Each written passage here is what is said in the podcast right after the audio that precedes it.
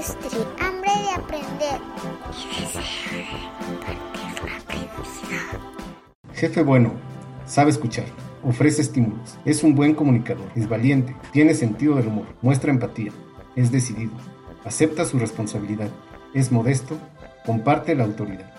Jefe malo, no presta atención, es dubitativo, es hermético, intimida, tiene mal genio, es egocéntrico, es indeciso, echa las culpas a los demás, es arrogante, desconfía. Los mejores jefes son personas en las que se puede confiar, demuestran empatía, están conectadas y con las que nos sentimos tranquilos, valorados e inspirados. Los peores jefes son distantes, difíciles y arrogantes. Nos incomodan en el mejor de los casos y nos provocan resentimiento en el peor. Yo, he ido aprendiendo pues a base de chingadazos, ¿no? No sé si en algún momento lo comenté, pero generalmente, por lo menos aquí en México, las personas que llegamos a ser jefes es porque nos destacamos en lo que de lo que trabajamos, ¿no? Nos hacemos tan buenos que la gente nos empieza a ver y decir, "Ah, bueno, este cuate tiene muchas características, es inteligente, pues es aventado, este resuelve problemas." Ese tipo de este, características hace que el grupo directivo te voltee a ver y te empiece a ver como un jefe, ¿no? Y así es como te hacen un jefe. Quiero decir con esto que el 80% de los jefes o que comienzan a ser jefes es porque fueron muy buenos hablando este, técnicamente, hablando desde el punto de vista técnico. Empiezan a destacar por sus habilidades técnicas y en ese momento es cuando te conviertes en un jefe.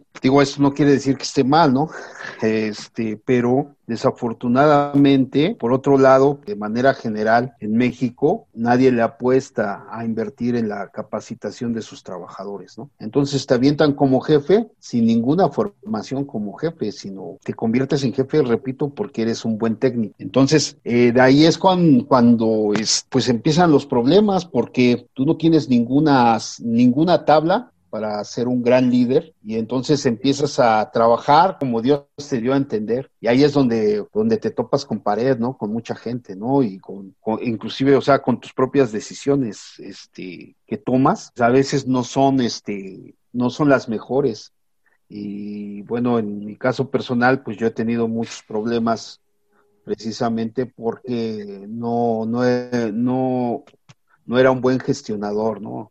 Con mi grupo de trabajo. Pues fíjate que sí, yo también coincido. Ahorita que tú lo mencionas y haciendo memoria, la primera vez que oficialmente me dieron como una jefatura fue porque vino de visita un italiano que finalmente fue mi mentor durante unos años cuando estaba en una empresa donde hacía diseño de moldes y esto. Y entonces él le dijo al director, dice, ¿sabes qué? Este chavo es incisivo, es preciso, trae ganas. Pues así como mágicamente me pusieron a administrar con, pues, que tendría unos 19, 20 años, me pusieron a, a, liderar a un grupo de mecánicos así gallones y como dices, ¿no? O sea, vas aprendiendo cosas que, que puedes incurrir a veces hasta en agresiones hasta físicas, o pues que te destrozan anímicamente con sus comentarios, ¿no? Porque como en, en, ese medio sí cuenta mucho qué tan hábil eres técnicamente, pues te pueden destrozar con un pequeño error que, que cometas. Ahora, lo que tenemos en la intro como referencia de esa encuesta es con un enfoque de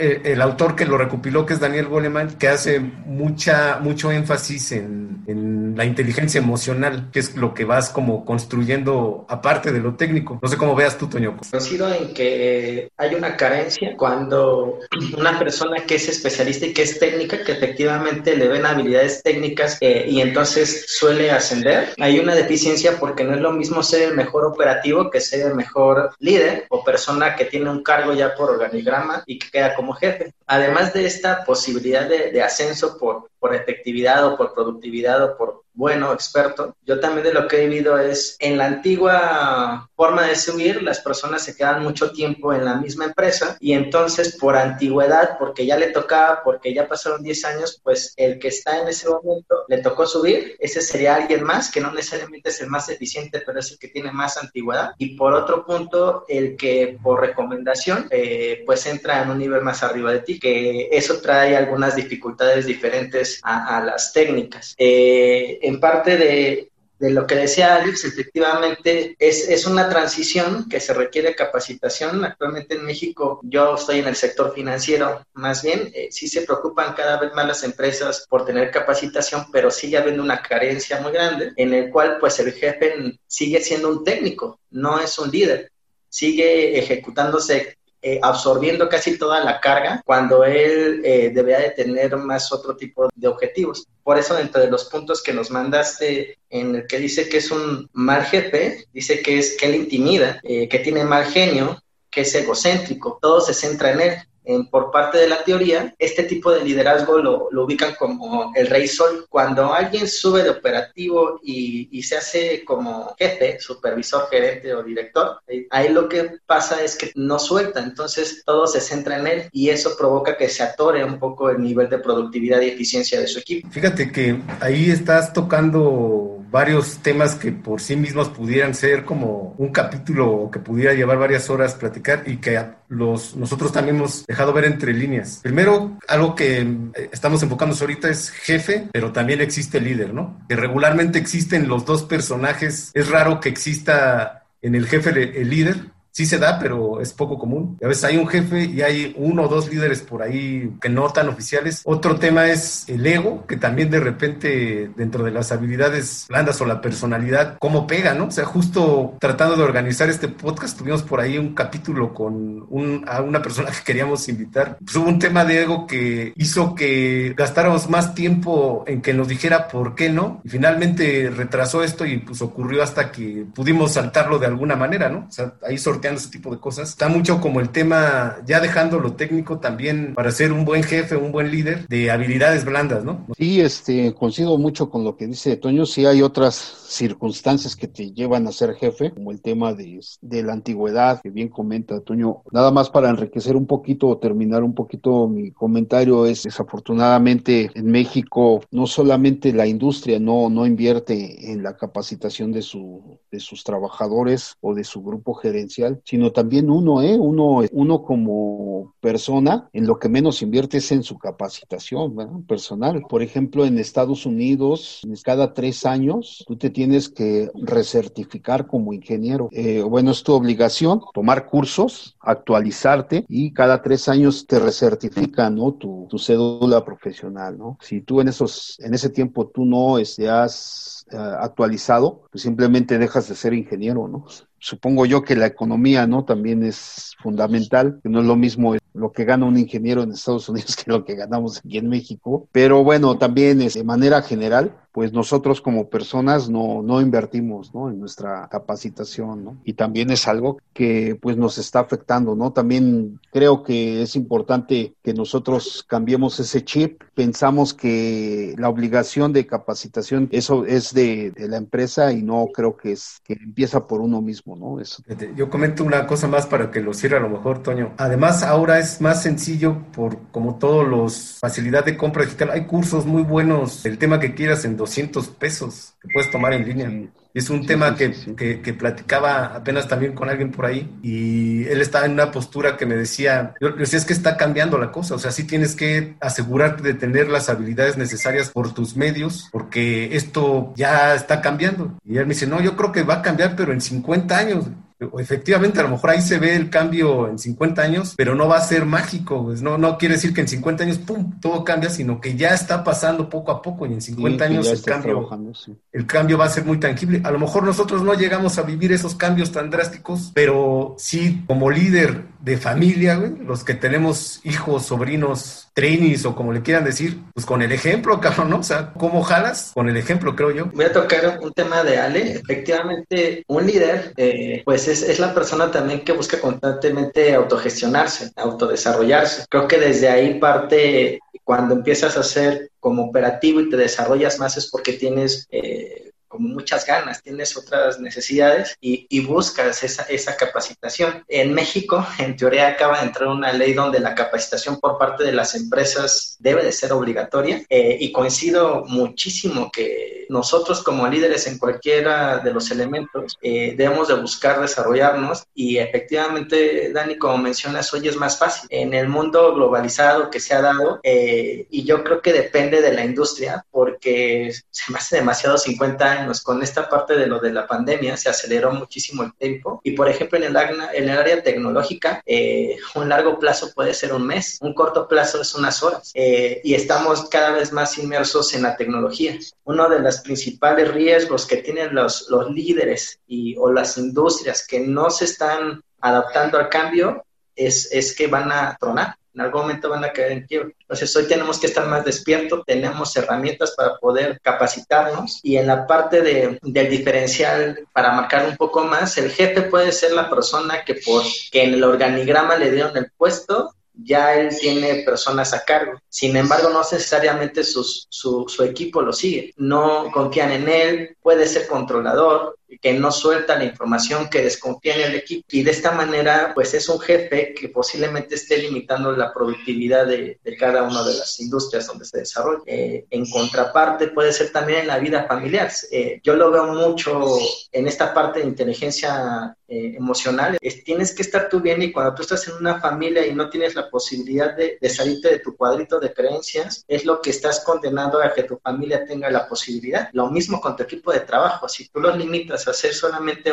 un, trabajo específico, no les permites tomar autoridad, no les permites que te den alternativas, no los escuchas, se reduce mucho la posibilidad y te quedas en ser. Cuando partes a cada uno de tus, sí, de tu equipo, parte familiar también a cada uno de tus hijos, cada uno es diferente. Somos personas, no somos una máquina. Entonces estas personas necesitan otro tipo de, de, estímulo para poder seguir desarrollando. En esta parte coincido, el tiempo hoy no creo que tarde 50 años, más bien el que no se adapte en 50, en unos años va a desaparecer y es necesario la autogestión y cambiar de ser jefes a ser líderes. Las, los, las industrias que no lo tienen así. Bueno, fíjate que este comentaba yo tuve muchos problemas eh, los primeros años con un jefe malo, hace el micromanagement, estar ahí este, detrás de la gente todo el tiempo. Ese también es muy común de, de los que somos jefes malos, ¿no? En mi caso, eh, bueno, eh, yo tuve un, un, líder, gracias a Dios tuve un líder que me, que me ayudó mucho, ¿no? A salir de este, de este bache. Eh, me enseñó, pues, este,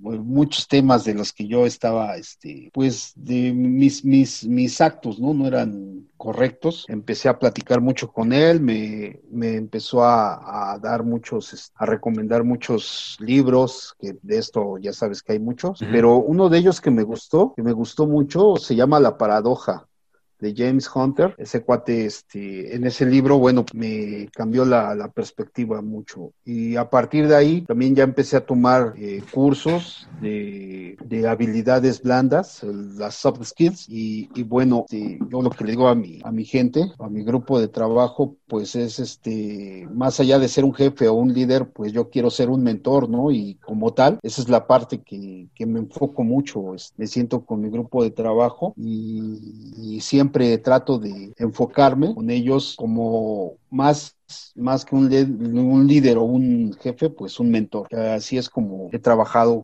ya por muchos años con, con, los chicos, con los ingenieros con los que trabajo. Hoy puedo decir, este, pues si no con orgullo, pero sí con satisfacción, pues que muchos de ellos que han trabajado conmigo ahora son líderes en, en diferentes empresas, ¿no? Y han salido con muchas tablas, tanto técnicas y espero yo que también como este humanísticas y, y, pues los ha ayudado, los ha ayudado ahorita es, a que a que sean líderes en, en donde están este, trabajando. Eso es lo que podría yo aportar en esta parte de, de jefe bueno, jefe malo. Por supuesto, pues uno nunca termina de aprender, ¿no? Siempre, siempre encuentras mejoras o donde oportunidades de mejora y es en lo que te tienes que enfocar. Por otro lado, nada más quería terminar, pero no, este, por otro lado creo que es importante mencionar este que para digo por supuesto que hay muchas este muchas habilidades blandas que tenemos que, desarrollar definitivamente eso no no está en cuestión sin embargo que cuando tú eh, te empiezas a proponer a, cambiar tu forma de trabajar tu forma de, de actuar con tu equipo de trabajo empiezas a encontrar muchos muchos problemas también no desde decir bueno y cómo evito el, micromanagement, ¿no? Cómo evito estar tras de ellos eh, pidiéndoles resultados, cómo, cómo evito todo eso. Eh, también te empiezas a encontrar con muchos problemas, pero Este, creo que, bueno, hoy que lo haces, pues creo que no es tan difícil poner este, poner objetivos. Son objetivos muy simples, objetivos que también muchas veces este, no logramos a la primera, pero este, seguimos trabajando en cada, en cada proyecto que, abrimos, ponemos los mismos objetivos, eh, la gente se empieza a, acostumbrar a trabajar bajo objetivos y bueno, este, las cosas empiezan a, suceder este, mágicamente, ¿no? Ya no hay, ya no hay mucha presión por parte del grupo de trabajo este, los resultados, ya, ya trabajamos en automático a sacar esos resultados que finalmente son los mismos para cada proyecto que, abrimos. Y, y, bueno, pues las cosas se van dando realmente a veces uno piensa, y en mi caso, de manera específica, yo veía poner objetivos para mí era muy, muy, muy difícil, ¿no? En primero decías, bueno, ¿y qué tipo de objetivos voy a ponerle, ¿no? A, esta persona para que, para que los alcance, ¿no? Pero la realidad es que los objetivos pueden ser tan simples como tú quieras, ¿no? Y creo que es la forma de empezar a, a, este, a trabajar, trabajando con objetivos simples y este, convertirte convertirte más que en líder en, este, en coach, ¿no? Para ellos. Me ha tocado la fortuna de trabajar con gente joven, eh, se moldea muy rápido, se moldea muy rápido y por supuesto aprende también muy rápido, ¿no? Y, y empiezan a buscar nuevas, nuevas oportunidades de trabajo. Entre jefe bueno y jefe malo, básicamente el jefe bueno es lo que creo que todos entendemos como un líder y el jefe malo es lo que regularmente llega a ser un jefe impuesto, ¿no? Por, todas esas frustraciones que, se va encontrando por a lo mejor la falta de capacidades o ego inflado, tiende a ser ese tipo de comportamientos que, vimos en la descripción de arranque. Digo, por ahí hay muchos temas que podemos seguir platicando. También coincido en lo que decía Alex, si bien la, empresa hay una tendencia que se haga responsable, también hay un tema generacional de forma de pensar que Toño a lo mejor como pues es más joven que nosotros, por ahí tiene más esa, esa tendencia. Voy, a concluir con el tema principal porque creo que sí puede dar para, ampliarme en otro momento. Con el tema que es jefe y líder, diferencias. Yo me quedo que un jefe es la persona que por estructura tiene un cargo, tiene, tiene la posibilidad de tener personas a su cargo, jerárquicamente, eh, que suele ser muy autoritario, eh, que, es, que todo lo, lo concentra en él, eh, que no, que es difícil que escuche los comentarios de los demás y por lo cual se queda limitado a poder hacer las cosas de forma diferente eh, y que no necesariamente un jefe es un líder. Un jefe tiene la autoridad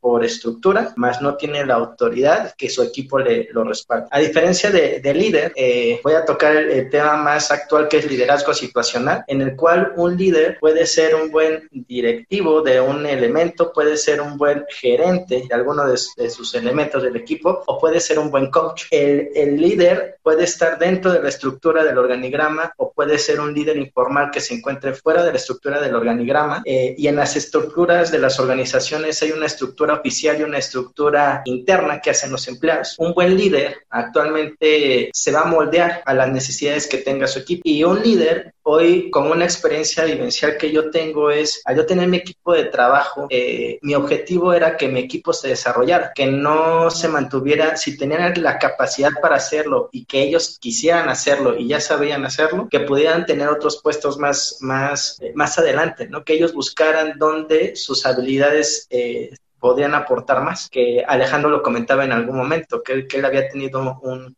jefe y, también ha desarrollado aparte de su equipo, que hoy son muy eficientes. Entonces, hoy un líder eh, se adapta, tiene, tiene que en algún momento desarrollar a su equipo o parte de su equipo. Algunas veces va a tener de qué delegar ciertas funciones para que, para que quien ya está listo lo pueda ejercer y él pueda seguir evolucionando. Entonces, yo cierro con esa diferencia, me quedo con el tema de liderazgo situacional, que a mí en lo personal me ha ayudado bastante para comprender cómo ser muy eficiente en mi liderazgo, en mi liderazgo personal y, organizacional. Listo. Gracias por habernos escuchado. Nos esperamos en el próximo episodio de Líderes en la Industria. Y sí, lo que escuchan al fondo es mi hija cantando que me preguntó por el micrófono nuevo para jugar.